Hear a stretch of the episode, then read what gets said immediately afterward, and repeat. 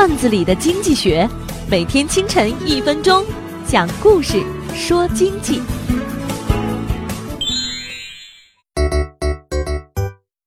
一次，哥们儿突然尿急，在服务生的指引下走进一间豪华的洗手间，然后示意要小费。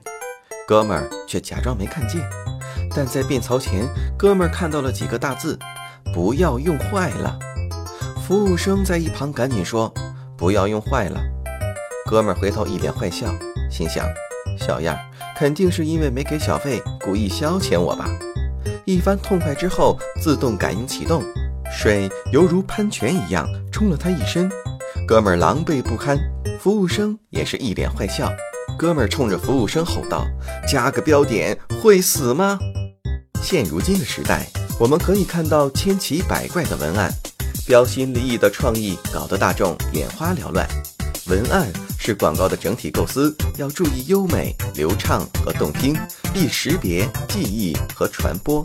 集中表现广告主题和创意，语言要准确无误，避免产生歧义和误解，一定要大众化、通俗化，简明扼要地表达出广告产品的精髓，实现有效的广告信息传播。